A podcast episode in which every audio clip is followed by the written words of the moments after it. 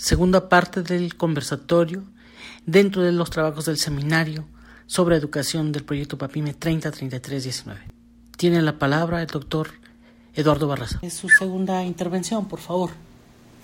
Sí, gracias, Salvador.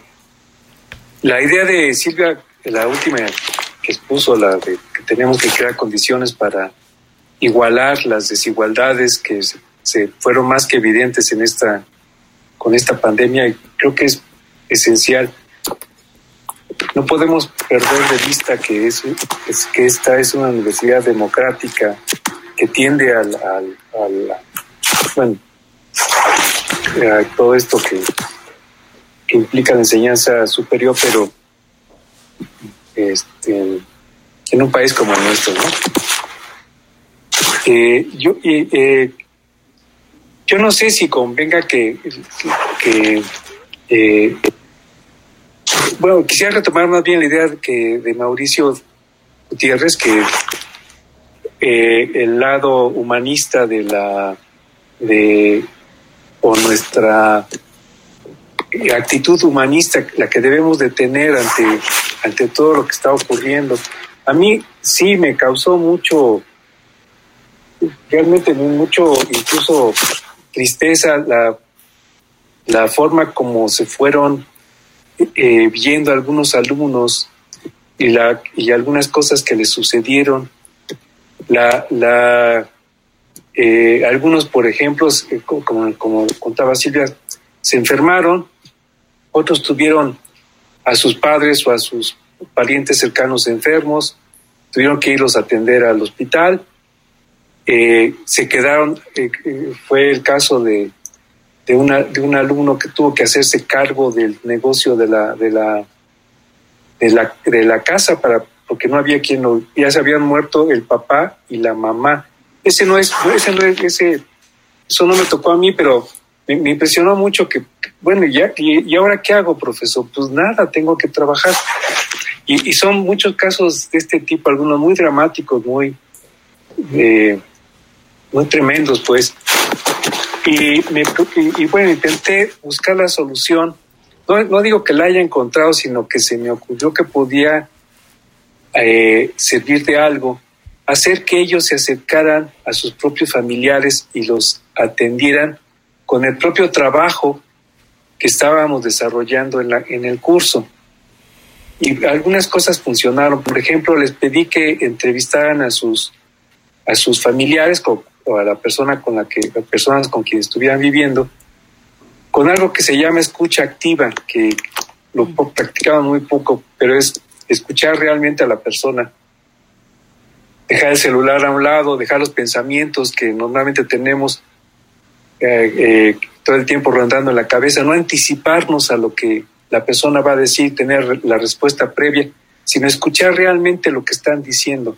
Y resultó, y hubo un acercamiento en los mejores eh, ejemplos entre los entre hijas, hijos y padres y, madres. Fue, algo realmente fue muy bonito, pero me estoy echando flores a mí mismo, pero la verdad es que me gustó cómo, cómo resultó. Y bueno, el caso es que después eh, ellos hicieron un ensayo y les permitió como que mirar de otra manera y hacer que sus, que sus eh, parientes miraran de otra manera lo que estaban viviendo y que la palabra, eh, creo, eh, a lo mejor estoy imaginando cosas, pero que la palabra de educación y academia fuera algo diferente, que todos la compartieran en el mejor de los casos, pero a lo mejor estoy, les repito que estoy soñando y solamente en algunos casos se logró. Y también conseguí, traté de que ellos hicieran cosas que yo, yo quisiera, eh, eh, creo que algo que nos trae todo este encierro y toda esta necesidad de aprender tecnologías también tiene que ver con la manera como te estamos transmitiendo, perdón, como, como tenemos que ya que transmitir el conocimiento. Les hice hacer a mis alumnos y alumnas un video a donde mostraran que aquello que mejor supieran en una serie de pasos, como un youtuber, como una, entonces algunos, por ejemplo, hicieron una receta de, de cocina, algunos hicieron una serie de ejercicios para saber cómo tomarse la presión antes y después. Una muchacha que, eh, que, se ganó un premio porque les, les, dio un premio, eh, explicó cómo se debía de, maquillar una, una, mujer para ponerse aquí eh, maripositas y demás. Y todo eso fue, fue, les encantó hacerlo porque estaban exponiéndose ante los demás, que es parte de la, del entrenamiento en, la, en esta clase que se presta para eso, que es argumentación y expresión escrita.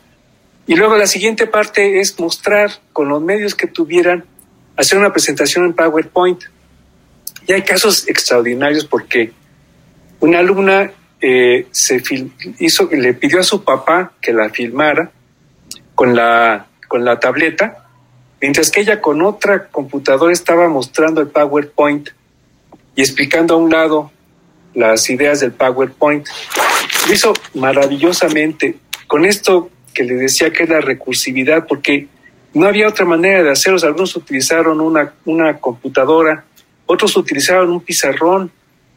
Hicieron lo que pudieron con los medios que tenían, pero dieron una estructura eh, de principio a final, se presentaron, cerraron la, la, plática, lo que es necesario para enseñarse, para, para aprender a dar una conferencia o dar una presentación de PowerPoint, porque yo creo que ese es el futuro.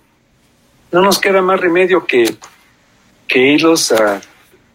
Además de, bueno, lenguaje corporal, lenguaje eh, escrito y demás, bueno, eso, es lo que les quería compartir porque eh, resultó que conseguí eh, tenerlos atentos. en las últimas sesiones que hemos tenido han sido ver los videos de ellos y eh, explicar cómo funcionan, el cómo, que es muy importante en esta clase, y van dando criterios, vamos, vamos sacando criterios de cómo juzgar un trabajo de este tipo. Por ejemplo, que la, que la estructura esté perfectamente establecida. Por lo tanto, tiene que haber planeación, que haya habido retroalimentación de parte de sus padres, porque ellos le presentaron ese video a varias personas para que les dijeran si realmente se comprendía lo que estaban transmitiendo o si no se comprendían, por lo tanto, el, eh, y que también valoraran su trabajo con un concurso un poco, yo no sé si estuvo bien, pero yo les di un premio de 500 pesos por el mejor este, video que presentaron y se prestó a una, a una, a una competencia que no, estuvo mal, quizás un poco, fue un poco el formato de los premios de la televisivos y lo que ustedes quieran, pero es que ellos están viviendo eso. Entonces había que aprovechar las, digamos, plataformas que ya están establecidas de, de hacer las cosas en, en Internet como para darles eh, seguimiento. Bueno, esto, esto han sido experimentos, han sido prueba y error, es, pero es como... y creo que eh, todos tenemos experiencias de este tipo muy valiosas, que, yo creo que aquí eh, a Silvia y a Salvador le corresponden juntar en algún momento porque yo creo que es parte de la riqueza de, lo, de lo bueno que está dejando toda esta crisis, que, que, nos puso a, a, ver cosas que no habíamos visto en la clase presencial. Y claro, pues, lo malo es, ya lo sabemos, no, no, no poderlos, no tener una comunicación personal con ellos es terrible, ¿no? Bueno, les quería compartir eso, nada, únicamente. Gracias. Gracias, Eduardo. Bueno, le cedo la palabra al doctor Maximiliano, por favor gracias, Salvador. Eh, pues, yo, igual que, el profesor Barraza, creo que la, doctora, la profesora Silvia dijo algo muy importante, que es el tema de la desigualdad. Y creo que esto nos... ¿Por qué lo mencionamos o por qué, por qué lo vuelvo a resaltar? Porque creo que eso también se refleja en el que a veces no alcanzamos a, a percibir. Es decir, sí nos ha mostrado que vivimos en condiciones tremendas de desigualdad, pero también estamos frente al riesgo de que estas condiciones se agudicen, ¿no? que, el rezago educativo siga profundizándose a partir de esta falta de habilidades o de capacidades o incluso de recursos de sumarse a esta nueva eh, tecnológica que está permeando todo el proceso. Me parece que este sí es un riesgo que hay que, que hay que cuidar. Y lo vuelvo a mencionar porque, insisto, es mucho en nuestra labor cotidiana como profesores, viendo a qué restricciones se enfrentan los alumnos, a qué restricciones incluso nos, enfrentamos nosotros mismos como profesores en términos de, de, lo que hacemos en nuestra práctica docente. A mí en particular sí supuso un ejercicio en, muy arduo de poder eh, modificar un poco no solamente la, propia estrategia metodológica, sino incluso el sentido de los cursos, los temas que se iban a ver. Creo que esta, estos, estos cambios eh, todo el mundo lo, los, los, realizamos porque era importante, insisto, adaptarnos a estas circunstancias y sobre todo con esta idea de, además del aprendizaje en sí mismo, de, de jalar a aquellos que estaban en riesgo de quedarse fuera de este proceso de aprendizaje, que, creo que ahí la labor docente sí ha sido muy valiosa, insisto, más allá del proceso de enseñanza-aprendizaje, más bien es este esfuerzo doble de que aquellos que se puedan quedar rezagando no lo hagan y poder atraerlos a este proceso formativo y por eso insisto otra vez en ese tema de la desigualdad. ¿Qué ocurrió en mi caso particular, que es un poco ya la, como tenía yo pensada la segunda intervención? Eh, a mí en particular me ocurrieron dos grandes eh, cambios en términos de mi práctica docente que quizás se derivaron también de la propia carga que yo tenía en este semestre. Se me ocurrió aceptar una nueva materia en este semestre, entonces eso hizo que tuviera más carga docente todavía y eso pues obviamente implicó que tuviera que distribuir mejor el, el tiempo y sobre todo pues porque era una materia eh, nueva para mí. Implicó en un primer momento justamente reconsiderar nuestra labor. Eh, ahora me tocó, no sé si eso sea sano o no, creo que no lo es, pero se tuvo que ser así, convertirnos en docentes de tiempo completo, ya no solamente en la jornada laboral, sino de 24 horas, ¿no? El, el hecho de abrir el espacio de comunicación con los alumnos y que te llegaran mensajes de ellos a las 11 de la noche, 11 y media, y que estabas frente a la disyuntiva de le contesto, no le contesto, porque pues ya no estamos como en horas, todo el mundo necesita un, periodo de descanso, pero al mismo tiempo decir, híjole, pero ahorita está trabajando y si no le contesto se va a desanimar y ya no va a seguir. Entonces, este, esta parte siempre como casi casi hasta de cuestión moral, pues sí, nos, a mí por lo menos me convirtió como en una, en una eh, labor de docente 24 horas, que desde luego es muy desgastante, pero bueno, pensamos que esto va a tener alguna salida en, algún punto. Y la otra es justo también esta idea de generar incluso nuevos protocolos de trabajo, pero me refiero ya a cuestiones eh, muy particulares, ¿no? De, cómo mejorar este proceso de comunicación discursiva, por ejemplo, que, que, que, comentaba Mauricio, de qué tipo de lenguaje utilizar, cómo ambientar eh, la, la, la, plataforma para que pudiera ser amigable, ¿no? Esta idea, por ejemplo, de, de, repente incluso nos convertimos hasta en productores de televisión, ¿no? De cuidar la iluminación, que el fondo no sea este distractor, que, que, que, conservemos una posición amigable, que estemos ahí este, alentando a los alumnos a participar. Como decía el profesor Barraza, casi casi de animadores de televisión, pues sí hace, hace una labor más complicada. Y también una cuestión que, que contra todos mis principios tuve, tuve que modificar fue justamente el uso, por ejemplo, del PowerPoint o de estos eh, programas de, presentaciones. Yo estaba en mi práctica tradicional docente en contra de estas herramientas porque a veces me parece que los alumnos no las utilizan adecuadamente y cuando uno presenta un PowerPoint en clase los alumnos suelen decir desde un inicio, profe, nos va a pasar el PowerPoint para entonces ya no anotar nada, ¿no? Entonces ya nada más como que algo que escucho y usted no me va a pasar las notas y yo, yo salí de la idea de que al menos anotando en su libreta pues podían tener este un mejor procesamiento de la información y pues ahora no, ahora tuvimos, bueno, tuve que echar mano justamente de estas presentaciones para hacer las dinámicas, que no solamente me vieran a mí en la pantalla, sino también algún tipo de movimiento en, en, en en términos de la presentación, que también fue una cuestión que, que tuvimos que profundizar. Eh, incluso eso nos hace tener que, que ahondar en, en, conocimientos técnicos que a veces no teníamos pensado, como el, poder manejar una presentación de PowerPoint no nada más es poner texto en una lámina, ¿no? es tratar de darle movimiento, tratar de darle imagen, tratar de darle interactividad y eso pues importantes. Y en términos ya, digamos, de la parte de, de la impartición de la clase, seguramente a ustedes también les ocurrió, sí tuve que reagrupar algunos temas, ¿no? es decir, la, lógica en la que uno espera que los temas se vayan desarrollando de manera presencial me parece que es distinta a cómo, a cómo se abordan a, distancia. Entonces sí tuvimos que hacer un ejercicio de reagrupación de temas y sobre todo, como ustedes bien decían, de una selección más fina de los materiales que iban a, a, a consultar y que eso también nos enfrentó a otra cuestión de repente la pandemia nos agarró con los dedos en la, en la, en la puerta y a mí en particular se me quedaron todas mis fuentes en la oficina. Entonces, ¿de dónde íbamos a sacar todos los textos para conseguirlos, escanearlos? Ahí sí tuvimos que hacer una labor grupal, tanto el ayudante como los alumnos y, yo, de tratar de conseguir la mayor cantidad de, fuentes. Afortunadamente lo pudimos hacer y de estas hicimos una selección, insisto, de materiales que nos permitieran abordar no solo uno, sino quizá dos o, eh, o tres temas que podamos agrupar para que no sobrecargáramos este a los alumnos, porque también eso es algo que, no solemos considerar.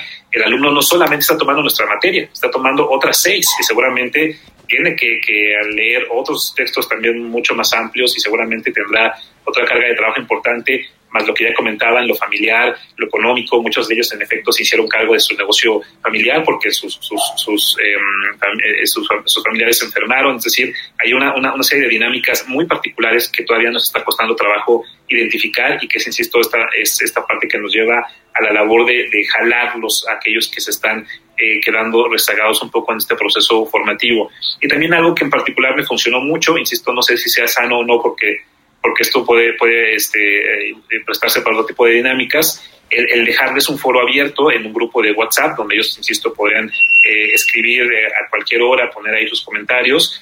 esto, pues, de alguna manera también nos permitía tener un espacio menos formal que, el aula de Zoom, donde todos tenemos que estar muy bien sentaditos y, este, y, guapos también para la pantalla, sino más bien en el WhatsApp, pues es un, foro más, más flexible donde todos podemos participar. Incluso ahí eh, es donde a mí me permitía justamente detectar algunas dinámicas muy particulares de, rezago, de por qué no estaban avanzando en los temas, y eso pues también ayuda a, a, tratar de combatirlo. Y finalmente, ya un poco en términos de, la cuestión ya mucho más personal, y por qué también lo llevo, porque me parece que este, este tema del proceso educativo ya no solamente se está quedando en el espacio público, sino que también ahora lo estamos trasladando al privado porque estamos dando las clases en nuestras casas, pero también lo estamos llevando al espacio íntimo porque seguramente todos estamos recibiendo este proceso de manera distinta. ¿Qué me ocurrió, por ejemplo, a mí?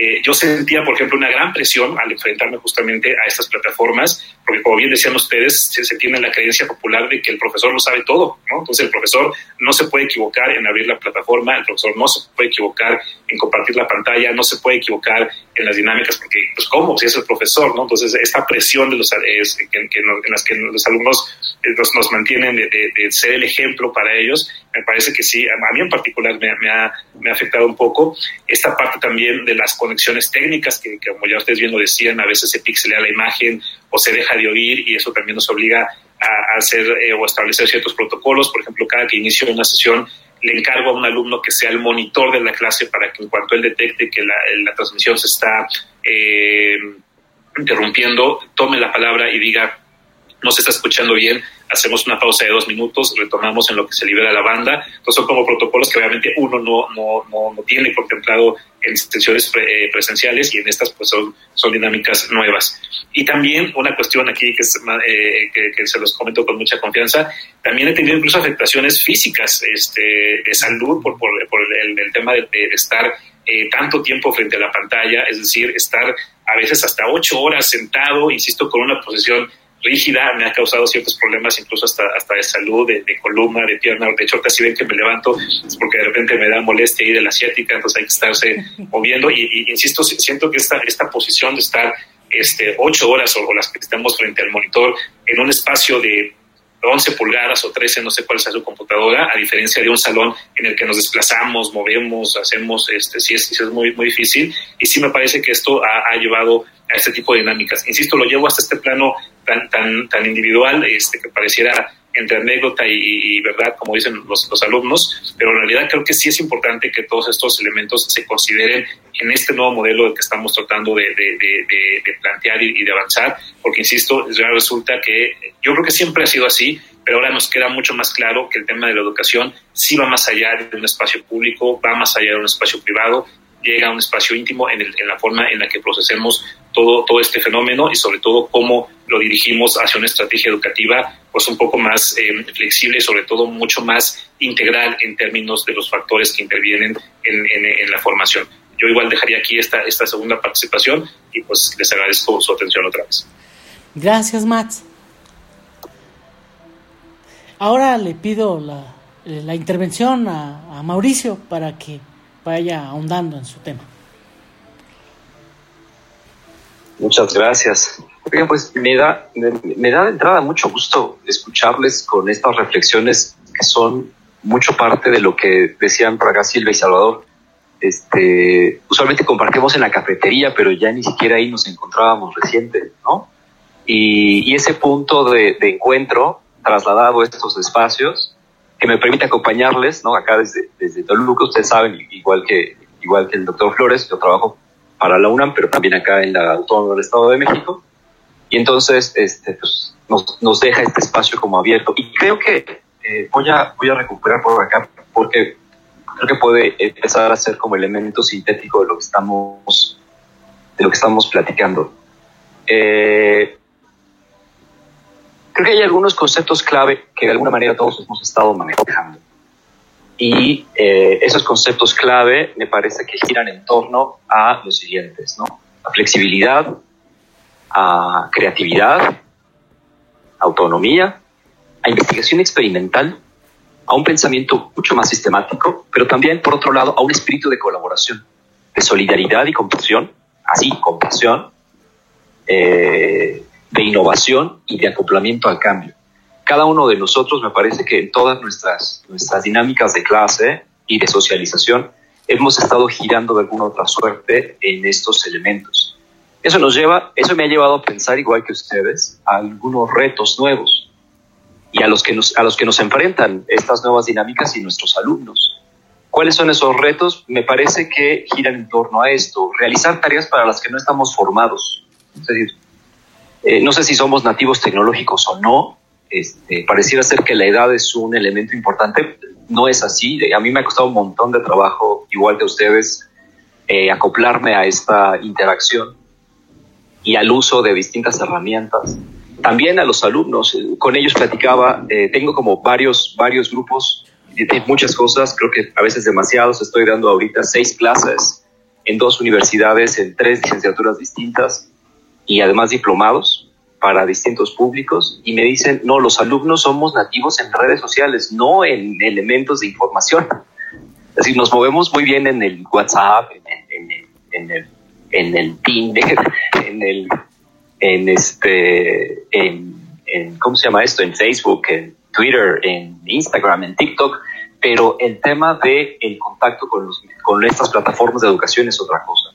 Creo que hay que, hay, hay que pensar en que los tenemos que preparar para una vida profesional que ya no es guiada de manera lineal.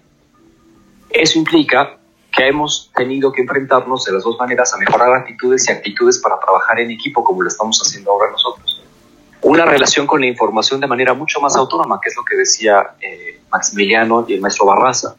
Y estos dos yo, yo apunto de manera importante, desarrollar capacidades de improvisación y de creatividad. Creo que todos estamos improvisando y eso es una maravilla en términos creativos. Y esa es una forma en cómo enfrentar la crisis y creo que, salvo lo que ustedes me digan, los alumnos han percibido que creo que todos nosotros nos ha tocado que hemos estado tratando de encontrar formas para relacionarnos mejor con ellos y han respondido de una manera muy asertiva. Y de alguna manera también forjar un pensamiento complejo en relación con el funcionamiento del mundo real. Esa es una discusión que he tenido muchas veces con Salvador recientemente. Tema de decir, la realidad es así, la realidad es compleja, ¿no? Decíamos por ahí en algunas clases, Max, te acordarás hace muchos años, no hay que ponerle nombre al monstruo y el monstruo es complejo. Es decir, y la relación con ese entorno complejo nos lleva a pensar en cómo nos relacionamos para forjar un pensamiento junto con ellos que nos permita relacionarnos con estas nuevas dimensiones. Retomo estos elementos pedagógicos, quizás los conocen algunos, Regina de Asís, el pensamiento crítico tiene su propio lenguaje. Hay un cambio en la educación que también tiene que ver con un cambio de currículum, y saber cómo utilizar los medios.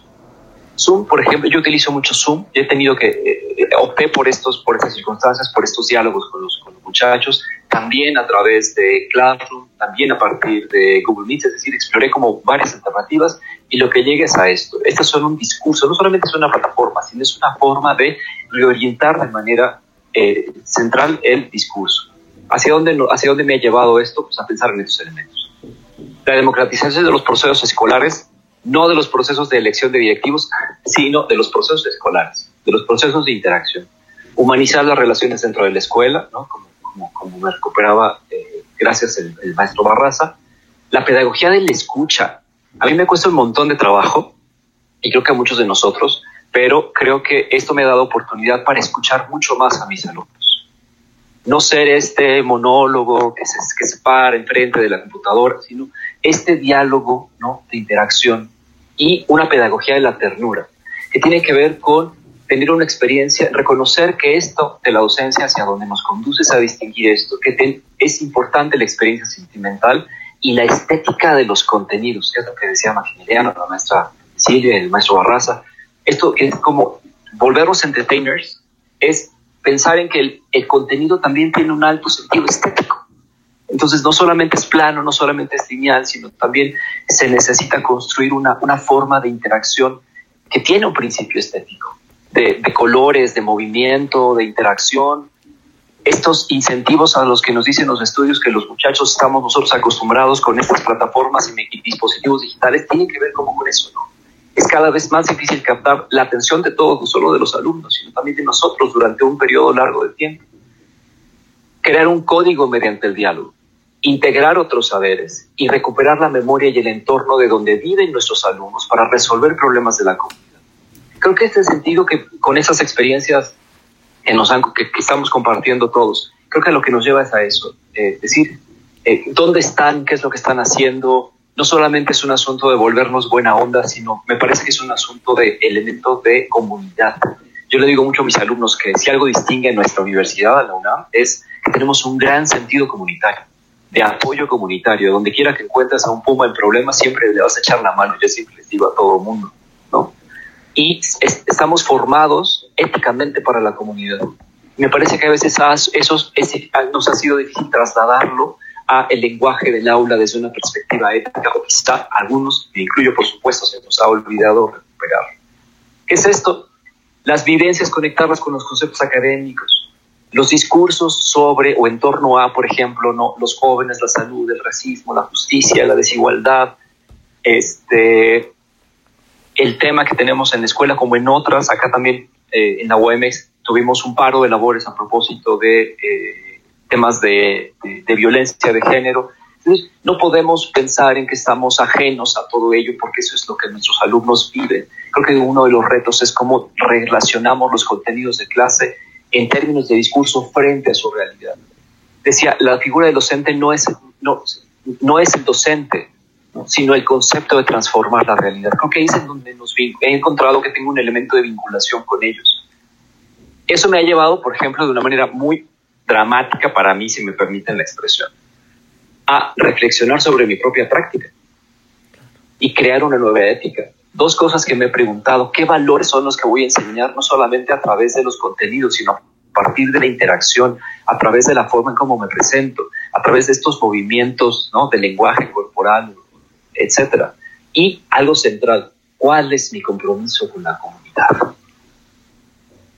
Y a partir de esos elementos, cuando yo los socializo con los muchachos y los incorporo a mi estrategia didáctica, ha dado un resultado más o menos que a mí me ha sorprendido en algunos casos que en la tercera intervención les quiero compartir mucho más. Pero me parece que este es el centro. Si a mí me preguntan hacia dónde se dirige la docencia, me parece que también es a recuperar algunos elementos. ¿Qué pasa qué cambios he tenido en clase, replantear una estructura lineal, ¿no? reflexionar críticamente mis contenidos, mi definición del punto de partida y de llegada, mis conceptos mismos, no, no solamente en términos académicos, sino no, solamente el tema del el, vaciado de los referentes, no, sino cuáles son los conceptos que les importa, que les hace sentido en este momento de transición y de crisis, repensar críticamente, y esto es muy fuerte, ¿no? la utilidad de mi clase, la utilidad de mi práctica. Es decir, les cuento rápido, eh, yo doy eh, élites y liderazgos políticos en el doctorado de Ciencias Sociales acá, pero también doy un taller de tesis para la maestría en Ingeniería y Transporte de acá, ¿no? una materia de evaluación de políticas públicas en la maestría, administración pública federal y estatal. Eh, acá también, allá estoy dando procesos de gobierno en México federal, estatal y municipal, pero también doy taller de tesis. Y, ¿no? Es decir, ¿Cuál es la utilidad de esto? No solamente la utilidad es la currícula, no, no es importante porque es importante, sino es importante porque pueden hacer algo con ello. Y por supuesto, identificar mi relación con los medios como apoyo y como obstáculo. Y voy cerrando con esto. Eso me lleva a otro tipo de preguntas. ¿Cómo construir, redefinir, reconfigurar o reencontrar los códigos comunes? Eso es algo muy importante que me he dado cuenta y que ahora estoy, me estoy encontrando en el eco del código con, ustedes como mis colegas y amigos. Sin códigos no hay comunicación, pero hemos roto los códigos entre autoridades y los alumnos. Hemos roto los códigos entre los alumnos y las alumnas, entre profesores, ¿no? entre docentes y estudiantes. El código compartido tiene un contenido ético, estético, pero también humanista, ¿no? Y desde ese sentido me parece que a donde me ha llevado esta reflexión es hacia esto. La gran pregunta es, ¿cómo integrar otros saberes? Me parece que esto es como muy fuerte. Los docentes no somos los centrales.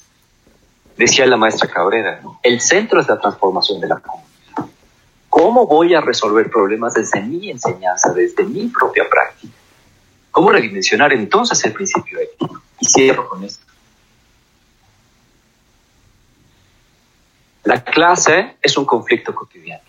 Es decir, esto me ha llevado a pensar que la estructura lineal racional se enfrenta a un entorno emocional y a un entorno crítico que demanda otras habilidades y otros procesos reflexivos. Y entonces, cierro, lo que he hecho es esto.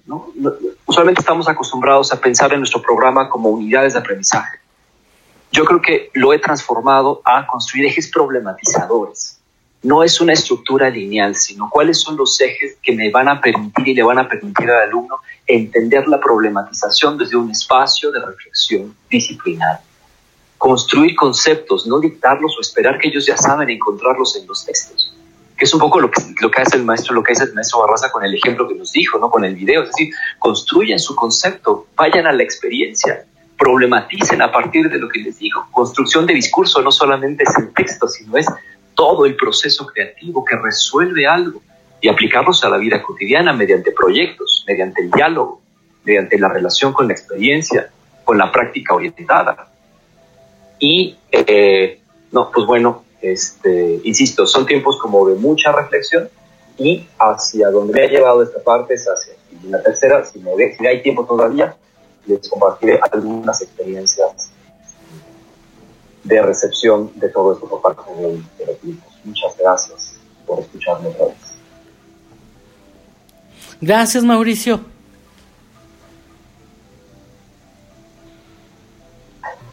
Ahora le pido a Juan Carlos este, su intervención, por favor.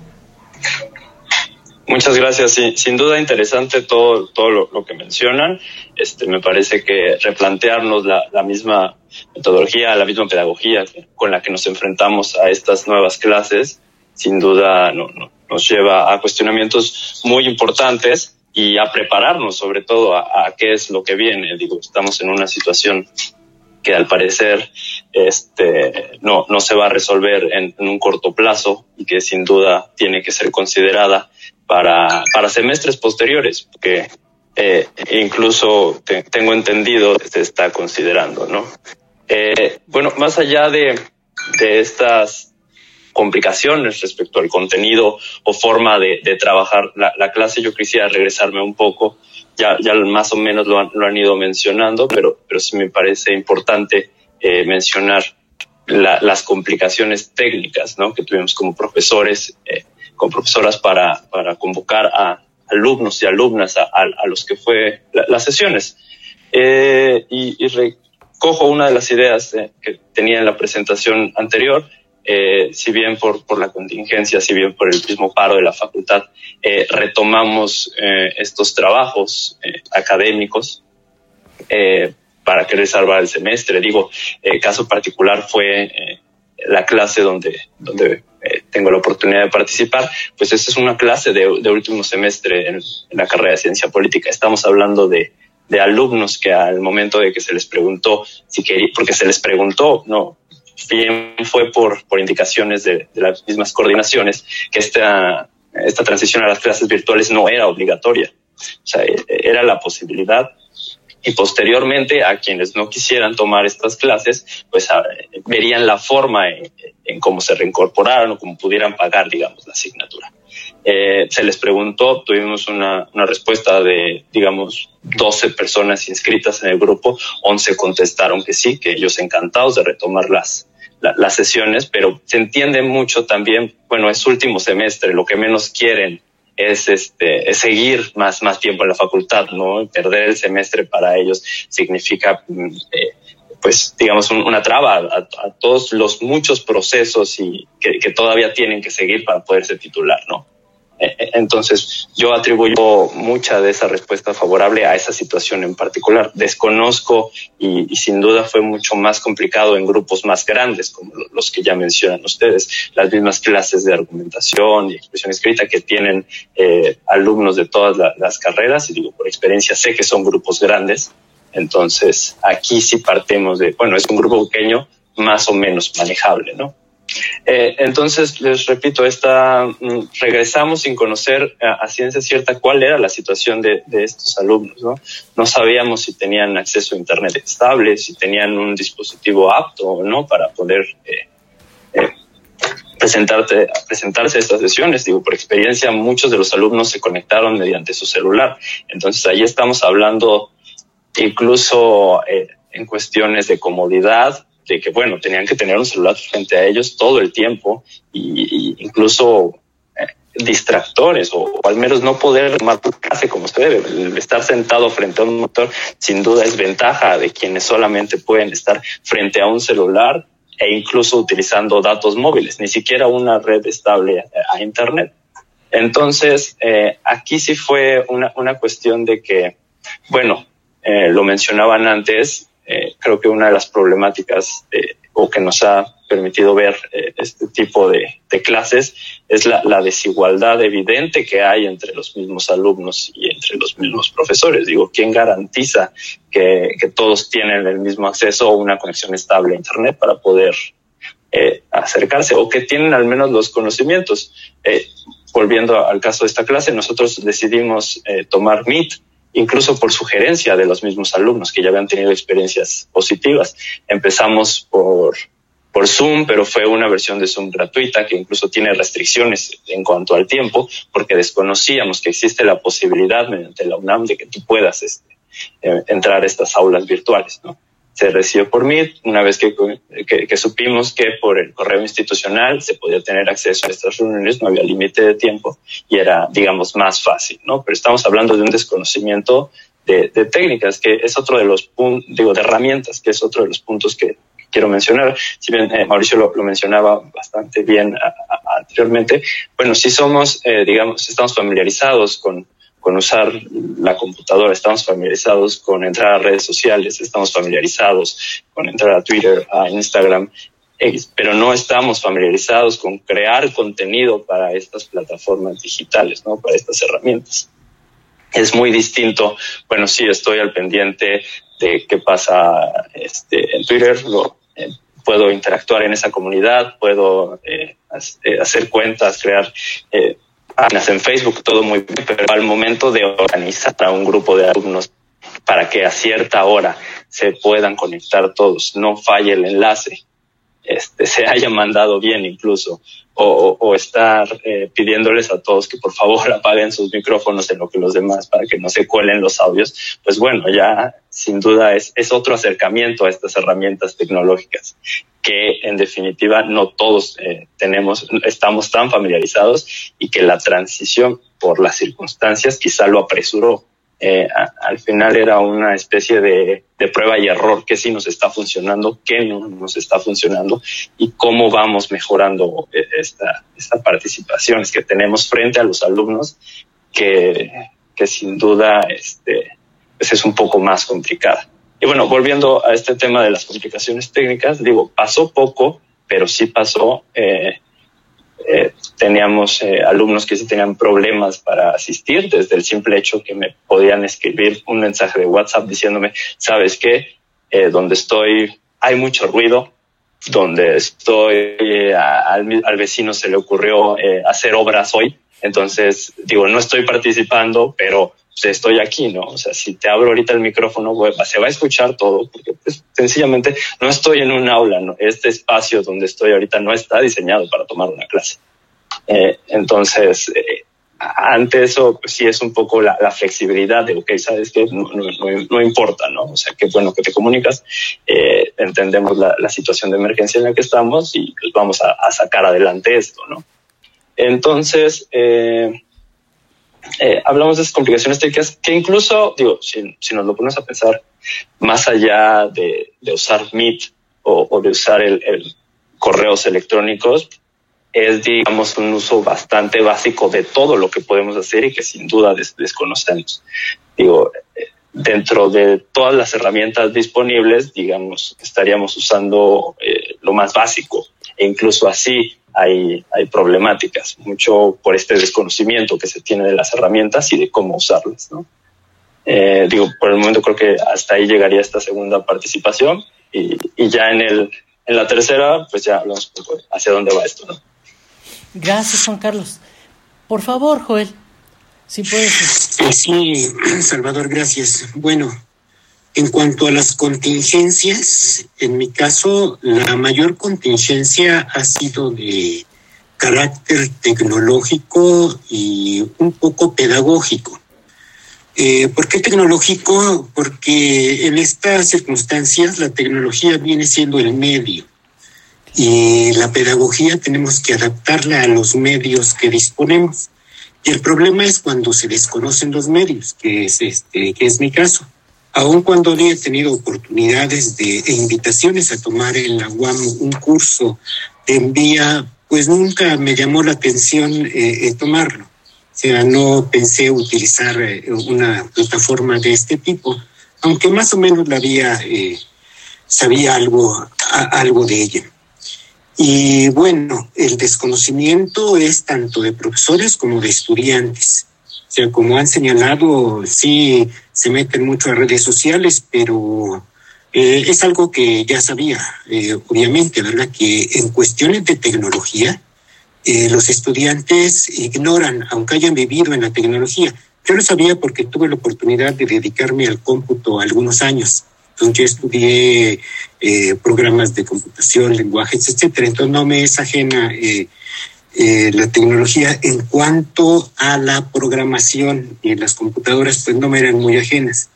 Eh, esto me ha facilitado también el poder eh, eh, participar en distintos cursos. A la fecha ya llevo tres, uno sobre envía en la UAM, otro sobre módulo en la UAM y uno muy bueno que dio la, la UNAM sobre actualización tecnológica donde fue una introducción a todas las plataformas que dispone la UNAM como Blackboard, este, eh, la, la suite de Microsoft, la de Google, eh, nuevamente Moodle, eh, Emodo, fue muy, muy interesante. Entonces ya con esto, pues más o menos me da un conocimiento de los medios más adecuados que puedan utilizarse. Ahora el problema es que los estudiantes puedan utilizar estos, estos medios, que es más fácil para, más fácil para ellos. Eh, próximamente, los próximos cursos, de hecho ya los estoy preparando, eh, creo que voy a utilizar Moodle y Classroom. Y Meet y Zoom, bueno, también vimos a, a, a Zoom. Entonces, ese, ese es para mí el, uno de los retos más, este, más fuertes y no hay, bueno, ya ahorita viene una oferta de, de, cursos, ya la UNAM sacó alguna oferta, pero son parciales y muy, muy pequeños. El de módulo de la UAM fue de 40 horas, por ejemplo, y acá el de la UNAM fue de 6 horas, fue, fue una semana, ya más o menos con eso pues, se puede ir conociendo la, la plataforma. Entonces yo creo que uno de los retos eh, o de las contingencias que vamos a tener es justo las herramientas tecnológicas, no poder conocer esas herramientas tecnológicas. El otro problema tiene que ver con la desigualdad eh, social y económica con, de, lo, de, los, de los estudiantes y también muchas resistencias, porque literalmente cuando se utiliza una videoconferencia eh, estamos ingresando a sus casas ¿sí? y algunos no quieren este, eh, que se vea su casa, entonces va a estar siempre apagado el video algunos viven en espacios eh, pequeños y ruidosos, entonces este, normalmente no, no participan o los que viven no en espacios pequeños ni ruidosos, pues no falta el carrito de, de compra y venta de, de artículos usados, ¿no? Entonces, es otro entorno, o sea, son problemas que de una u otra forma van a, están siendo afectados. Ahora, afortunadamente, pues las universidades han contribuido a solucionar parte de estos problemas. En la UAM se hizo un estudio eh, socioeconómico de, con los estudiantes y la universidad los proporcionó de tabletas para que más o menos este, pudieran, ¿no? se redujera esa brecha eh, de desigualdad y pudieran participar. Entonces creo que ha habido una respuesta, pues, en la medida de las posibilidades de cada universidad para reducir estas eh, diferencias. Y sería todo de mi parte en esta segunda intervención. Muchas gracias, Joel. Bueno, este, como lo han escuchado todos, este, ya vamos para cerrar en una tercera ronda que les pido, eh, valoremos que sea en un sentido, sí como lo presenté en, en, en, el documento chiquitito que les, que les sugerí, eh, una conclusión que al mismo tiempo nos deje esta, esta misma esperanza yo llamaría, porque creo que este es el reto futuro de, de, de, estos mismos procesos, porque se van a quedar con nosotros, de, por lo menos este país va a tener que estar expuesto, ya lo decías Maximiliano, de mientras no haya vacuna esto no entra en regulación, en una regularidad. Segundo, habría que pensar una cosa que, que me resulta hoy como, como que me bota. Eh, ¿Qué tanto nuestra educación de masas va a responder a, esta nueva dinámica con éxito para ser efectiva y eficiente. Eh, hablamos de una desigualdad, este, lo, pero tampoco pensamos que el, el cambio que estamos enfrentando también nos coloca en una situación de inclusiones y exclusiones sociales, naturales. Eh, pero en términos de que habrá los que tengan buenos profesores porque tecnológicamente se han, se han a, superar sus eh, diferencias este, con la tecnología, llamémoslo así, y aquellos alumnos que no solamente porque toman una clase o el medium eh, es este muy básico o primario, como puede ser su celular, o evidentemente estás expuesto a una condición en la cual, bueno, te, por desgracia o por esta vida, pues no cuentas tú con todos los todas las ventajas que te, que te nutren. Creo que allí el, el elemento del contenido también será clave. Habrá que ver qué tanto la libertad de cátedra aquí también tendrá que verse expuesta en la medida de que tenemos que estandarizar una serie de contenidos que deben de garantizarse para todos y no dejarlo como un asunto autodidacta que al cual el alumno se tenga que enfrentar de manera individualizada, ¿no? Bueno, en fin, vamos a esta tercera ronda y bueno, este, una disculpa por el tiempo, pues, ¿no? Por favor, maestra. A ver, em, retomo de todas las participaciones de verdad un gran enriquecimiento y sostengo la necesidad de seguir en un intercambio de ideas, de propuestas, para que sea el conjunto de docentes vinculados con los estudiantes y con las autoridades quienes decidamos el futuro de estos nuevos retos. No es, no, no creo que se deba de permitir en esta ocasión que solo grupos élite o las autoridades administrativas, sin desdeñarlas, por supuesto, definan esta situación. Yo creo que hoy estamos convocados a participar todos para poner desde las perspectivas del del alumno, del trabajador universitario, del que dirige una academia, de que coordina un centro de estudios, estamos todos a participar. Esto en honor a dos cosas. Eh, hay muchos problemas que están saliendo y que pueden ser resueltos de manera homogénea. Yo sugeriría que no tratáramos a la educación y sus procesos para revertir estos problemas de manera estandarizada ni homogénea. Tienen que ser particularmente resueltos, porque no es lo mismo un sector de la población estudiantil que tiene recursos y puede arrostrar una consecuencia, inclusive económica, para tener en su espacio algún tipo de conectividad, algún tipo de eh, computador que sea el que le brinde mejores posibilidades de estudio. Entonces, yo creo que tenemos de hacer un análisis y la investigación en o para la docencia tiene que ir por una condición de saber quién es ese alumno hoy, qué necesidades tiene y cuál es la trayectoria escolar que va teniendo al interno de cada facultad de escuela. No puede ser generalizado.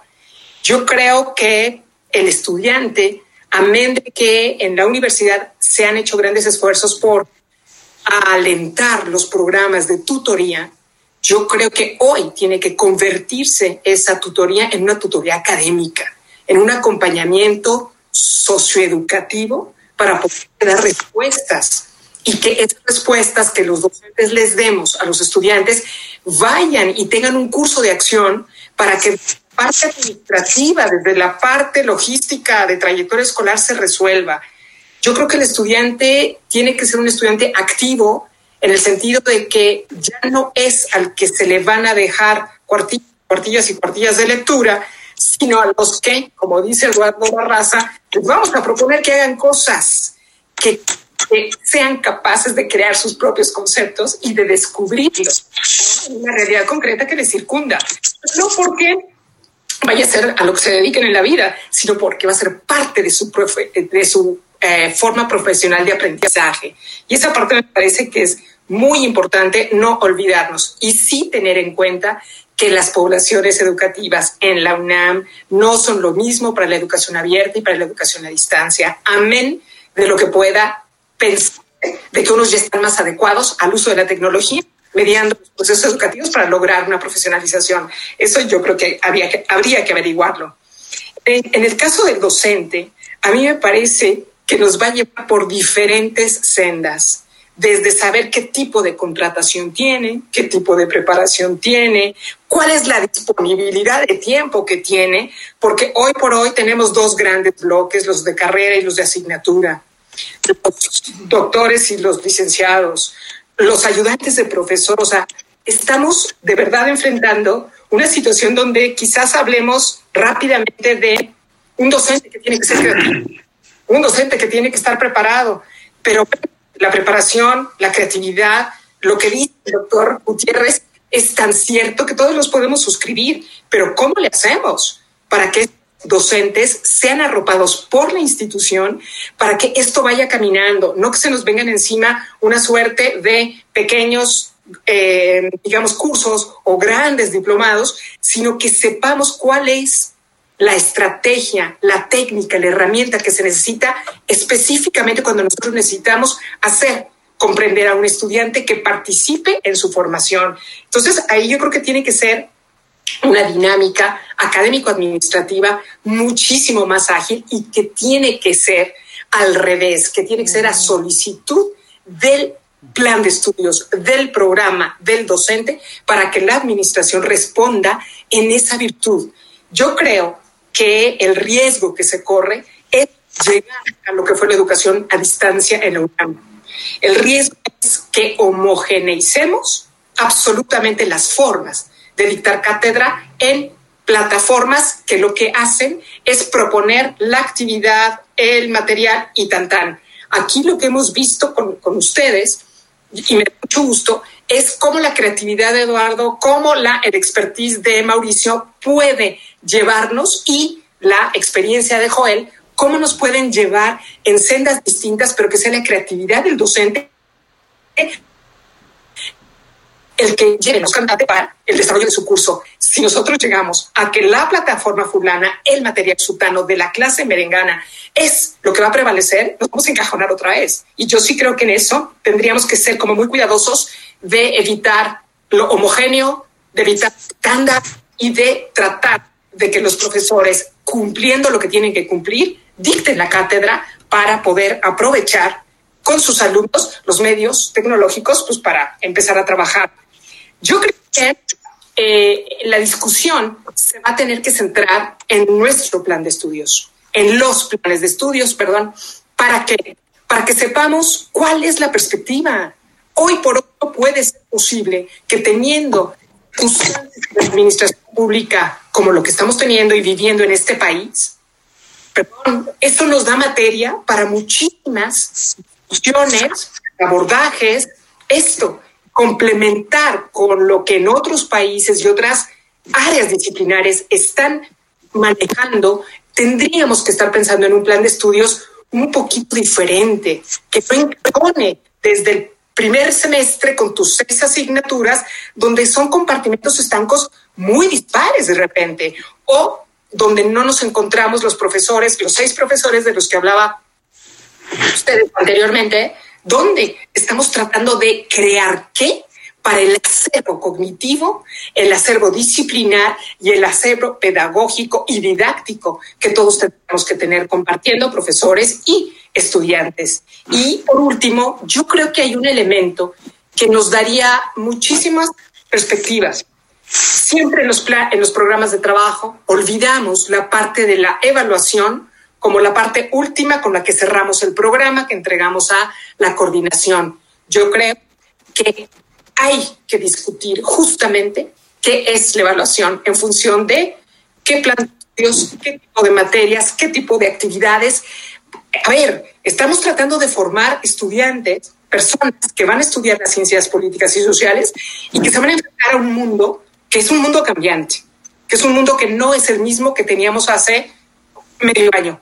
Entonces, tendremos que ser como muy imaginativos, muy creativos para poder lograr que quienes estamos enfrentados a la vida cotidiana de la docencia y a los estudiantes, que ellos son los que están viviendo afuera. ¿Qué es lo que requiere? Será lo mismo vivir en ciudad capital hoy no es lo mismo porque tenemos embates inclusive de salud pública totalmente diferenciados y que no estamos teniendo la posibilidad de un análisis para contrarrestar alguna decisión que política o administrativamente se esté tomando. Entonces, cierro con esto. Yo creo que hay muchos elementos con los cuales tenemos que empezar a trabajar y una propuesta final sería justamente incidir en que yo sé que es un proceso bastante más largo de lo que nos urge ahorita la propia este, situación académica, pero sí tenemos que ver para qué vamos a construir las ciencias políticas y sociales en una virtud de una universidad que lo que va a enfrentar es un problema de espacio, un problema de seguridad sanitaria y un problema de movilidad. Ahí ya no contemos porque si los docentes ya no tenemos una silla más o menos digna para sentarnos, porque la silla de oficina la teníamos en el cubículo. ¿No? Entonces, hoy yo me siento en la silla que, que, puedo, pero mi espalda ya no me da. A Max ya no le da. A nadie nos está dando. Eso yo creo que hay que ubicar en las diferentes dimensiones, con las diferentes complejidades que ello implica, e invitarnos a ir teniendo y manteniendo un diálogo, porque solo así vamos a poder descubrir quizás qué rutas, qué caminos tomar. Yo les agradezco mucho. Gracias, maestra. Bueno, vayamos con el doctor Barraza para que también nos vaya, este, nos comparta su posición y conclusión. Sí, sí, yo quisiera ser muy breve. Eh, yo recojo la idea de, Mauricio Gutiérrez. Eh, tenemos que ser comunidad. Eso es algo indiscutible. Yo creo que estamos sedientos de comunidad en la facultad y en ese sentido les agradezco muchísimo a, Silvia y a, y a, Salvador que estén promoviendo este tipo de encuentros porque es la manera de darnos cuenta que no, que no somos una comunidad. Cuando hablamos de la comunidad universitaria es una fantasía, eso es una manera de hablar nada más, pero realmente no hay una comunidad. Y en fin, es algo que tenemos que trabajar muchísimo. Nosotros como docentes y nuestros propios alumnos como alumnos de, que ahora lo han perdido, incluso la posibilidad de estar juntos allí y tener mil pláticas, mil actividades, pues ya no hay. y por otro lado, creo que esta comunidad tiene que tomar en cuenta lo que las propias plataformas y propio Internet están ofreciendo, que es relaciones, interacciones no jerárquicas, en lo que dice Silvia al final, lo que decía. Efectivamente, ya no podemos hacer eh, la clase magistral eh, como veníamos acostumbrando, que es el formato normal de la y que se que era cada vez más una era más difícil hacerlo así en la clase presencial. Hay el, propio internet, los MOOCs enseñan mucho de cómo logra eh, hacer eh, este tipo de comunidad igualitaria, de respeto mutuo y de trabajo eh, de revisión y de evaluación, a lo que también se refería Silvia, entre los mismos eh, participantes de, la, de, la, clase. Que, por ejemplo, la, evaluación por pares en los MOOC es algo, es algo normal.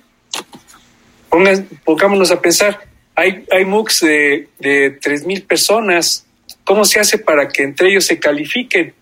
Pues entonces algunos uno, yo recibo el trabajo de tres personas que no sé quiénes son, los evalúo y mi trabajo va a ser evaluado por otras tres personas en otra parte del mundo, como, como son actualmente los muy grandes. Eso es nuevo para nosotros y por lo tanto nos hace partícipes de lo mismo que estamos eh, aprendiendo, nos hace partícipes de la propia enseñanza también. Y, pues, y es, como eso hay, muchos ejemplos de, que nos ofrece la propia tecnología en este momento, pero no tienen que ver con, la, con las estructuras jerárquicas. Y aprovecho para decir que menos con ir a poner un dedo para, para, para... Esa es una mentalidad totalmente no sé a, qué época, porque aquí no tuvimos más que la colonia, ¿no? Pero, pero creo que fuimos incluso más flexibles en la colonia, ¿no? Quizás en, bueno, en fin. Pues muchísimas gracias por, eh, invitarme a participar y, me da mucho gusto haber estado con ustedes. Eduardo, te agradezco mucho. Proseguimos con Maximiliano para, para ir cerrando. Gracias. Claro. Gracias, Salvador. Pues sí, yo igual coincido con, con, lo que ya se ha comentado. Voy a también procurar ser muy breve por, por el tiempo y en realidad porque ya se requirieron es muy importante. Eh, me parece que en efecto, eh, quizá una de las grandes eh, cuestiones positivas que se puede reflejar de este fenómeno es que se están visibilizando cuestiones que, insisto, quizá ya sabíamos que estábamos ahí, pero que no queríamos reconocer y hoy en día no nos queda otra más que reconocerlo si queremos plantear una ruta diferente en términos de la, de la educación en nuestro país y eso pues justamente tendría que verse reflejado ya en medidas concretas eh, tanto institucionales como, de, como en, el ámbito de la comunidad porque tiene que haber ya una sinergia importante y me refiero a que tendría que ser un proceso abierto de discusión eh, sobre hacia dónde tendría que caminar el modelo educativo, pero sobre todo un proceso que se caracterice por ser inclusivo, ¿no? Ya lo decía bien la maestra Cabrera, si, lo volvemos a decidir desde el escritorio del funcionario federal, pues seguramente muchos eh, tintes importantes se van a quedar fuera y volver, volveríamos a cometer errores eh, eh, que ya hemos también registrado en el pasado. Por ejemplo, este debate entre cobertura y calidad, ¿no? El poder proveer educación no necesariamente significa que sea educación de calidad y que realmente esté formando a los estudiantes. Me parece que ahora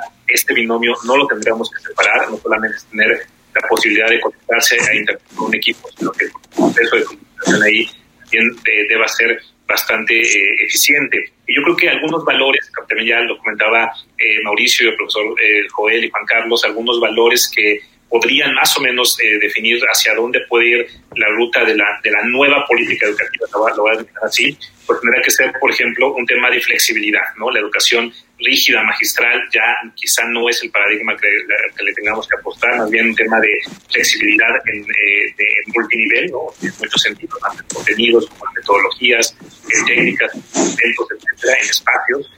También creo que eh, es hora ya también de, asimilar con mayor amplitud el, el, el, tema de la, del aprendizaje asincrónico, ¿no? Es esta idea de que las plataformas puedan estar eh, abiertas, de que pueda haber una, comunicación, no en tiempo real, pero no por ello no efectiva y justamente como complemento de la, de la sintonía, también una especie de acompañamiento que también me parece que es muy importante, no solamente acompañamiento tecnológico, este, pedagógico, sino también tecnológico. Aquí el, el SUA en la facultad me parece que alguna vez hizo un, un ejercicio muy interesante eh, que fue un experimento que quizá no funcionó porque ya no lo replicaron, a mí me tocó participar, en el, por ejemplo, en el caso de la modalidad a distancia, eh, hicieron que los alumnos tomaran una sola materia al mes, o sea, en un, en un mes agotaban una materia para que no tuvieran cinco al mismo tiempo y no se agotaran y después de ese mes que le dedicaran completo a una, venía la siguiente y cubrían perfectamente los tiempos del semestre y además justamente aparte de la labor del profesor en términos de contenidos, tenían siempre un acompañamiento tecnológico precisamente para responder dudas sobre el uso de plataformas, etcétera. Me parece que aquí también habría que sumar en esta nueva idea de del proceso educativo estos dos tipos de, acompañamiento. Y otra cuestión, otro valor fundamental que, también rescato en realidad de las contribuciones de, los colegas es esta idea de corresponsabilidad y coproducción. Ya tiene también que haber una distribución de las responsabilidades eh, eh, de enseñanza. Aquí los alumnos tienen que tomar un papel mucho más activo como los ejemplos que ya veíamos, y esta idea de coproducción no solamente me parece que los, que los responsabiliza, sino más bien al responsabilizarlos, me parece que también podrían tomar más en serio su proceso formativo y podrían también eh, asimilar mejor los conocimientos. Y una cuestión ya final, casi, casi como discursiva, eh, me parece que si no atendemos este fenómeno en este punto que, insisto, se está visibilizando y estamos en el momento de hacerlo, en realidad eh, el, el costo iría mucho más allá de un fracaso en la política educativa. Es decir, los errores que cometamos aquí en la educación se van a reflejar en otras áreas muy importantes para el desarrollo del país. En esa medida tendrá que ser una prioridad. Y el punto de partida tendrá que ser, como ya ustedes bien decían, el entorno específico individual del estudiante para reconocer a qué se está enfrentando en su proceso, eh, cuáles son las dificultades que, que, tiene en términos no solamente, insisto, tecnológicos, sino también económicos, familiares, familiares, sociológicos. Esta parte es bien importante porque, insisto, el espacio donde ahorita el estudiante está tomando clase no es un espacio tradicional, sino que es un espacio en donde, que está compartiendo con otras personas que no se dedican a estudiar y en esa medida el proceso formativo está totalmente este, contextualizado por cuestiones que van mucho más allá de la mera enseñanza. Yo, yo me quedaría con esas reflexiones, les agradezco también mucho la, la invitación, pero sobre todo las, las, interesantes reflexiones de los colegas, en realidad mucho los estoy rescatando de lo que se ha comentado y pues igual felicito a, la maestra Cabrera y a Salvador por, por organizar estos foros que nos permiten ahí compartir experiencias. Muchas gracias. Gracias a ti, Matt. Mauricio, por favor. perdón, pero estoy acá tomando notas de lo que están diciendo porque me hace mucho sentido en muchos lados. Este, a ver, en, esta, en este cierre les cuento tres anécdotas rapidísimas para ejemplificar cómo quiero cerrar. Primera, eh, mis, mis, alumnos me dicen, mis alumnos de acá, de la UEM, me dicen, oiga, profesor, de pronto, ¿sabe qué? Hace dos semanas. Eh, ya no puedo más porque de pronto han aparecido todos los profesores que no habían hecho aparición en el semestre y nos están dejando toneladas de PDFs, toneladas de trabajos que necesitamos entregar porque si no todo el esfuerzo que hemos hecho con los profesores que han estado más o menos haciendo el seguimiento se va a ir al traste. Y tengo un problema porque, eh, digamos, con todo el tema de salud ya han tenido enfermos en casa, algunos lamentables decesos en casa ya de manera cercana y todo se ha vuelto una complicación. Segunda, eh, en mi grupo allá de procesos de gobierno en México, de pronto también hace dos semanas, estábamos en un, en un llegamos en un momento de, de tensión dentro de la clase, pregunto qué es lo que sucede, empezamos a abrir micrófonos para saber qué es lo que estaban pasando y una de las chicas me dice, profesor, por el chat de Zoom, profesor, perdón que no puedo participar y ya me, ya me dice lo que, lo que quería compartir.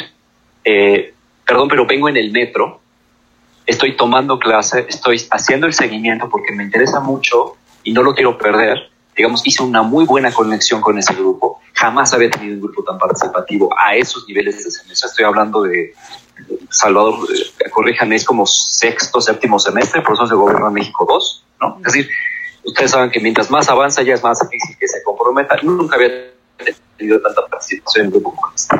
Otro me, otro me dice, oiga profesor, este, perdón por no ir el lunes, por no estar en la clase de lunes, pero fíjese que mi mamá es enfermera y eh, me toca llevarla al hospital y traer y recogerla.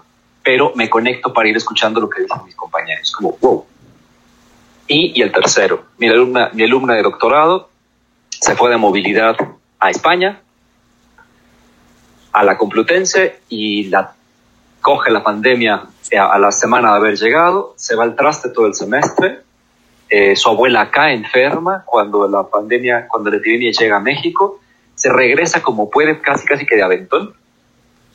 Y a lo que los llevo es, a lo, lo que quiero compartirles es uno qué hace como profesor. Cuando habla de la flexibilidad, no solamente es flexibilidad de contenido, sino flexibilidad sobre el saber que del otro lado hay un montón de cosas que también de este lado pueden estar pasando. Eso me ha llevado a flexibilizar el pase de lista, que se conecten, que no se conecten, la evaluación, etc. Pero eso me lleva a un punto que es el que, al que quiero llegar con esto. Creo que la universidad, las universidades en general están muy mal preparadas para todo esto, en términos institucionales y en términos de conocimiento sobre su comunidad y sobre sus capacidades. Este, tenemos yo que por otro lado me dedico a la evaluación de políticas, yo lo que veo es que de pronto al inicio de la carrera, Juan Carlos no me dejará mentir, que está bastante más cerca que nosotros, les pedimos un montón de información este, social y económica, de cuántos focos tienes, que si tienes lavadora, ¿no? Pero, digamos, toda esa información no nos sirvió para nada. Somos, hemos, fuimos incapaces institucionalmente de sistematizarla para saber si el alumno de Maximiliano tenía computadora personal o no, si los alumnos del SUA utilizan los, utilizan los equipos de sus oficinas o si ocupan sus dispositivos personales. tenemos un montón de información que no ha servido para nada. Acá también recuperamos una información a nivel institucional y a nivel facultad para decirnos un poco lo mismo. Y eh, yo me he cansado de insistir acá que a nivel, a nivel facultad incluyéramos elementos de conectividad, de internet, etcétera, y nadie me hace caso, como no nos hacen caso en muchos, ¿verdad? Este, pero me parece que estábamos muy mal preparados. ¿A qué es a dónde llevo esto? Me parece que desde, desde la Gestalt hay una diferencia importante que a mí me hace mucho sentido y es una cosa son los problemas y otra cosa son las crisis. Creo que nos estamos, nos estamos enfrentando a, las, a la administración de la crisis y la administración de la crisis siempre es emocional enfrentamos a nuestras emociones, a cómo detonamos la creatividad y todo esto que hemos estado platicando. Pero por otro lado, también nos enfrentamos a problemas sencillos. Y los problemas tienen distintas dimensiones, como decía la maestra Cabrera. Hay problemas muy inmediatos en donde quizá podamos participar. Una de mis alumnas me dice, oiga, profesor, se me descompuso la computadora, que es la única que teníamos en clase. Por fortuna tengo buena comunicación con algunos profes de mi cuerpo académico, que viven relativamente cerca, y les pregunto, les comparto muy alarmado qué es lo que pasa. Y me dice, pues yo tengo una, una, un iPad, ¿no? La, un iPad 1, que nada más sirve para conectarse a Internet. Si quieres, se la presto. Es decir, podemos resolver problemas a nivel de nuestra colaboración, pero hay otros que son institucionales. Y los principales problemas que yo veo son problemas de información, problemas de reconocimiento, de, de la dimensión de nuestros profesores, de la edad, de las capacidades tecnológicas, y me parece que eso es hacia donde nos lleva la principal elemento de problemática hacia donde nos conducimos. Necesitamos, y cierro, una administración flexible. Me parece que una de las cosas que padece la facultad, y creo que me incluyo de alguna manera, y perdón si, si, si y perdón por si, si, alguien se siente, si alguien se siente cerca, eh, creo que somos un ejemplo de, eh, en casa del herrero, hasta dónde palo. Es decir, somos la Facultad de Ciencias Políticas de Administración, donde damos administración pública y doctorado, y tenemos una administración, perdón, muy deficiente. Tenemos una administración jerárquica, una administración que no es colegiada, y me parece que, y por ahí creo que Maximiliano tendría mucho que aportar, es decir, esta administración flexible es una administración que incluye las herramientas tecnológicas para el proceso de decisión para la consideración de la sistematización de la información, para, para generar elementos que permitan entender los problemas y dimensionar posibilidades de, posibilidades de solución. Eh, insisto, es un tema, me parece que de información, de sistematización para el proceso de decisiones que le viene frente a la universidad, pero también a nivel descentralizado, y ahí sí debo decir, la universidad tiene una gran oportunidad de las tomas de decisiones a nivel del consejo, a nivel de la autonomía de decisión del Consejo para saber qué hacer hacia el interior de la facultad y de nuestras propias, de nuestras propias condiciones. ¿no? Creo que ahí tenemos mucho que aportar en esa otra beta, ¿no? la beta de desde, las, desde los conflictos políticos, la beta desde eh, la administración pública para saber cómo podríamos acercarle a las, a las autoridades que finalmente toman decisiones, eh, elementos para mejorar los procesos administrativos y de gestión, ahora de conflicto, pero también de información para, eh, para lo que viene. Gracias. Gracias, Mauricio. Por favor, Juan Carlos. Y pues sí, y pues sí también, este, gracias a la maestra Cabrera, gracias a Salvador por esos espacios que además de todo son medio catárticos, porque siempre es bueno, aunque sean voces robóticas, robotizadas, siempre es bueno saberle bien, saberle sonreír ahí de vez en cuando. Joel, se me antoja tanto tu cigarro y yo no tengo nada acá y no tengo un lugar donde comprarlo, pero este, lo disfruto contigo. Gracias. Juan, por favor. Bueno, igual también una intervención ya bastante breve, nada más para cerrar y tampoco repetir un poco de lo, lo que ya se ha, se ha mencionado. Eh, me parece que hay que establecer que, bueno, nos enfrentamos eh, a un periodo de incertidumbre en donde las estrategias definitivamente se tienen que, replantear, ¿no? Estas estrategias entre al grupo en la forma en, cómo se da clase, en la forma en cómo se acerca a los alumnos y en la forma en cómo se preparan los materiales, ¿no? Eh, porque bueno, nos enfrentamos a, ya lo, ya lo mencionaban, mientras no, no haya vacuna, pues esto es una posibilidad latente que en cualquier otra oleada, cualquier otro rebrote, pues bueno, si regresamos a clases, nos vamos a tener que volver a regresar a, las clases virtuales, ¿no? Entonces, eh, hay, hay, que estar preparados, hay que considerarlo y, y sobre todo eh, replantearnos la, la, forma en cómo los profesores no, nos, nos, presentamos frente a los alumnos. Es esta idea de, de pensar al, profesor en esta nueva realidad como un creador de contenidos, de contenidos que le, que le ayuden a, mejorar su clase, de, contenidos que, que, le ayuden a, a que este digamos, proceso de, de compartir conocimiento sea lo, lo, más adecuado posible, porque definitivamente eh, si lo que estamos planteando es pasar de las clases presenciales a las virtuales sin un proceso de reacomodo, definitivamente, y por las experiencias que hemos recogido en, en, esta charla, hay muchas complicaciones. No es pasar los mismos contenidos nada más de una plataforma física, digamos, a una plataforma virtual hay muchísimas complicaciones.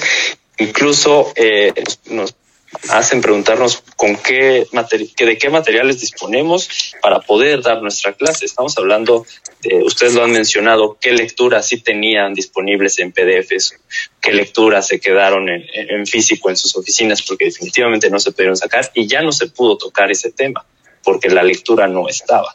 Entonces, eh, son, son estas, estas cuestiones que que nos hacen eh, replantear qué tan preparados estamos y, la realidad es que desde las medidas institucionales hasta la forma en dar las clases, pues sí no, nos, nos tomó por sorpresa, pero abre también la, posibilidad de, de, digamos, de corregir, de hacer esta prueba y error que, que les mencionaba y, sobre todo encontrar las alternativas para replantearnos la docencia, ¿no?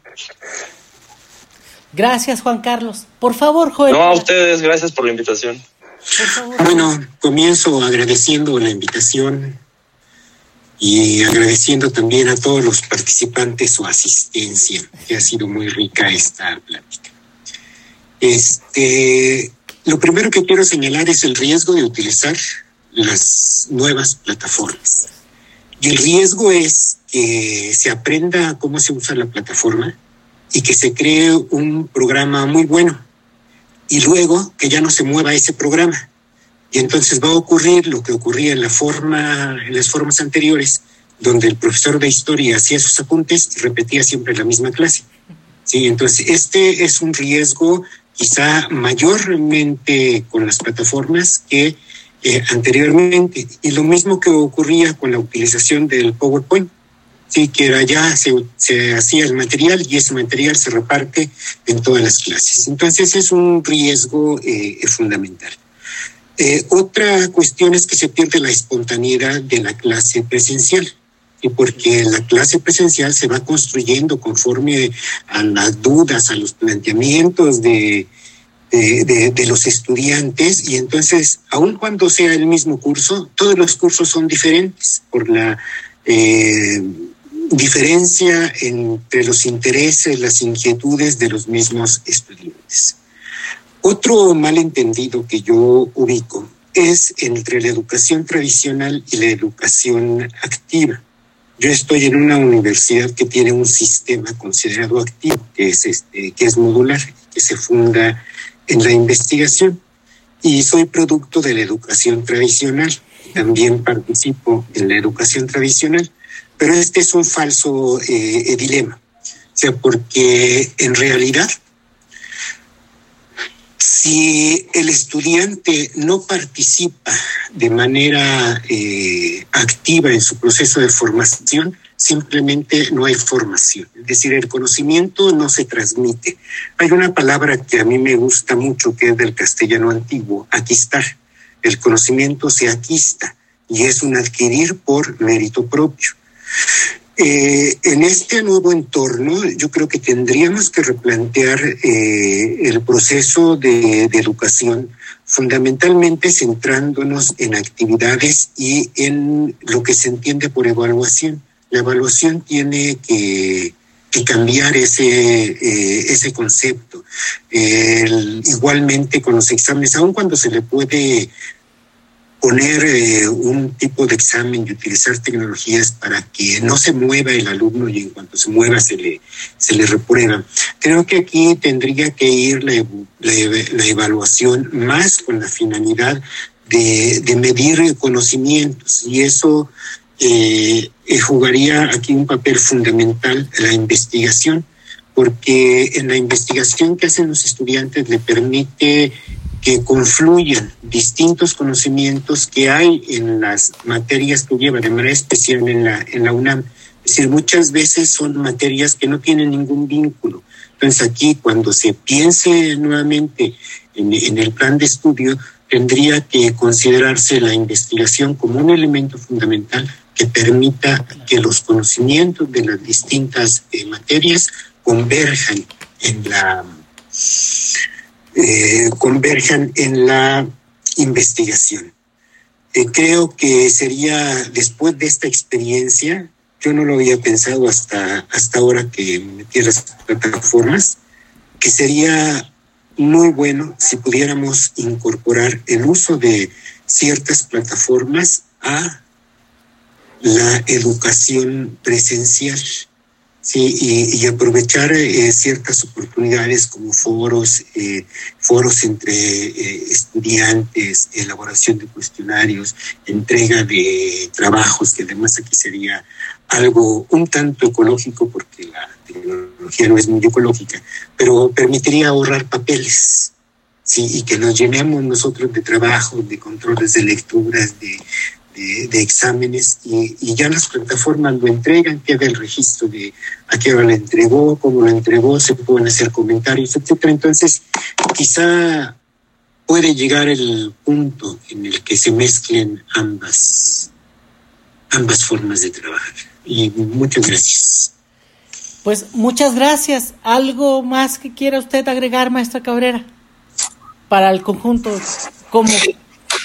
Sí, bueno, yo quisiera agradecerle de verdad a Salvador el que nos haya convocado, el que haya organizado. Es decir, a mí la tecnología, declaro, en esta perspectiva de conversatorios virtuales, este, es nueva para mí, pero bueno, evidentemente, Salvador, muchísimas gracias. Sé que tú tienes otros muchos más elementos que aportar desde tu perspectiva académica de investigación y desde la administración inclusive entonces, bueno, en otra oportunidad te vamos a entrevistar a ti, tú vas a ser el eje que exponga algunas cuestiones que me parece muy importante. Max, este, yo agradezco muchísimo eh, las nociones que nos has compartido. Eduardo, esas experiencias son de verdad para boletinarlas y ponerlas en juego, igual que seguramente otros profesores tienen pero ese, ese aprecio que tú le pones a los estudiantes y esa pasión, a mí me sigue sorprendiendo, lo felicito. Mauricio, de verdad, muchísimas gracias. Esa parte donde nosotros tenemos que dar cuenta de que hay una sistematización y una interdisciplina que realmente nos propone hacer el análisis de, esto que estamos conversando sobre las experiencias y el reto que nos espera, yo creo que es de verdad eh, algo que no se ha valorado y que creo que podemos conjuntar desde la perspectiva de este equipo, de este grupo y sobre todo del proyecto de investigación. Joel, de verdad, me parece que esta situación donde nos compartes desde la perspectiva de la UAM, pero también desde la perspectiva de tu expertise en términos de esta idea de cómo el conocimiento y la conceptualización de las cosas debe de centrarse y abocarse a darnos luz, me parece que es muchísimo lo que tenemos que aportar hoy por hoy a la facultad, a la universidad y a la docencia y a la educación. Juan Carlos, muchísimas gracias por tu eh, experiencia. Esta situación donde hemos dejado de lado la experiencia de los profesores más jóvenes y de los ayudantes de profesor que debemos de recuperarlo, me parece que debemos de ensalzarlo y sobre todo dejarlos de ver solamente como el puente entre o con el profesor para llegar a los estudiantes. Esa parte me parece que enriqueciste con mucho, con unas nociones que son de primera mano las que nos, nos proponen nueva docencia. Yo les agradezco muchísimo y seguramente Salvador nos convocará a la entrega de algunos papers para seguir haciendo este proceso. Muchísimas gracias. Pues muchas gracias a todos, les agradezco mucho este su tiempo y bueno, el, y también una disculpa por el, excedido eh, en el tiempo de esta de este conversatorio. Muchas gracias y buen fin de semana. Gracias. muy bien. Gracias, igual. Gracias. Saludos. Gracias. Saludos, gracias. Bye, Bye, bye, bye. Bye, saludos. Bye.